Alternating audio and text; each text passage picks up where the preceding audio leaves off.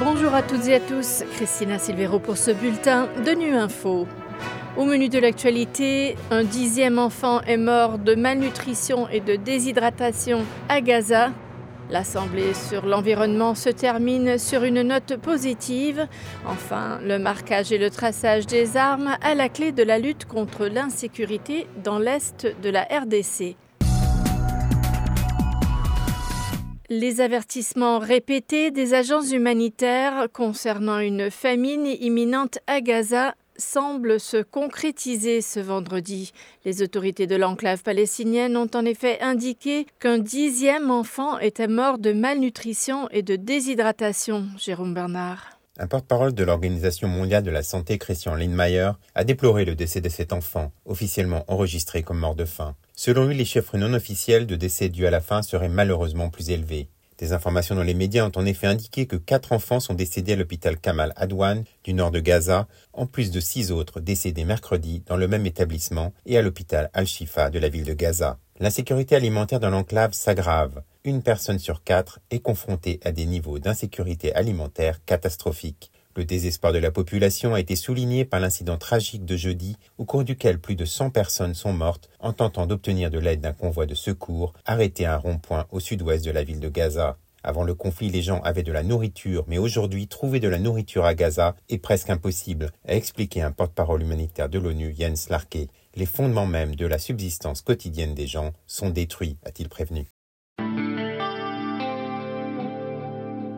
La sixième session de l'Assemblée des Nations Unies pour l'environnement a pris fin ce vendredi à Nairobi au Kenya avec l'adoption d'une quinzaine de résolutions, de deux décisions et d'une déclaration ministérielle visant à stopper la progression de la triple crise planétaire, du changement climatique, de la perte de la nature et de la biodiversité, de la pollution et des déchets. Pour le secrétaire permanent du Conseil national pour le développement durable du Burkina Faso, Pamoussa Ouedraogo, l'un des participants, ces résolutions sont pertinentes pour son pays. Pour nous, les résolutions qui sont soumises à cette sixième euh, session sont très importantes. Il y a par exemple des résolutions sur euh, les solutions fondées sur la nature. Vous savez que les communautés vivent beaucoup plus sur les ressources donc, de la nature. Ça, c'est des questions pour lesquelles effectivement nous saluons donc les résolutions qui sont introduites et euh, nous sommes effectivement partie prenante pour que ces genres de résolutions-là puissent effectivement être adoptées. Et on salue l'effort donc des communautés, des États, des gouvernements, des partenaires, notamment de la société civile, qui contribuent donc à l'adoption de ces résolutions-là.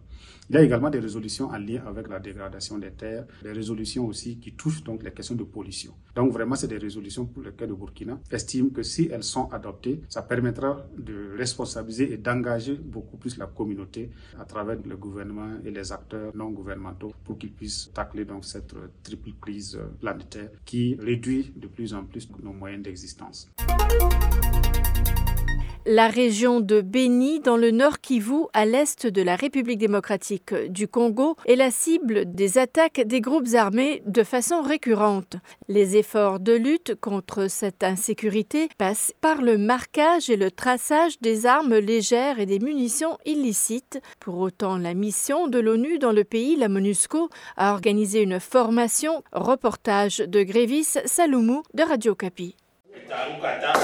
Ce jeudi, dernier jour de la formation, les participants ont appris à identifier et à marquer différents types d'armes et munitions. Christelle Safari, une participante, dit tous les bénéfices qu'elle a tirés de cette formation. Nous avons appris beaucoup de choses. On s'est familiarisé avec des armes. J'ai compris qu'il y a des sortes d'armes et les origines. Je suis maintenant capable d'identifier l'arme et de faire le marquage dans les sur terrain, de savoir que cette arme provient de tel pays et si l'arme est vraiment illicite ou bien non. Avant, j'avais du mal à le faire, mais avec cette formation, ça m'a vraiment capacité. Pour Gervais Kambale Sonia, cette formation est arrivée après nommer dans une zone touchée par l'activisme des groupes armés. Il estime que désormais, la sécurité pourrait s'améliorer dans la ville de Beni. Maintenant, nous sommes euh, outillés convenablement et nous avons joint la pratique à la théorie. la sécurité de la ville, nous avons l'intention que ça sera amélioré. La même formation sera organisée en faveur des agents de la Commission nationale de contrôle des armes légères et petits calibres de Boutembo.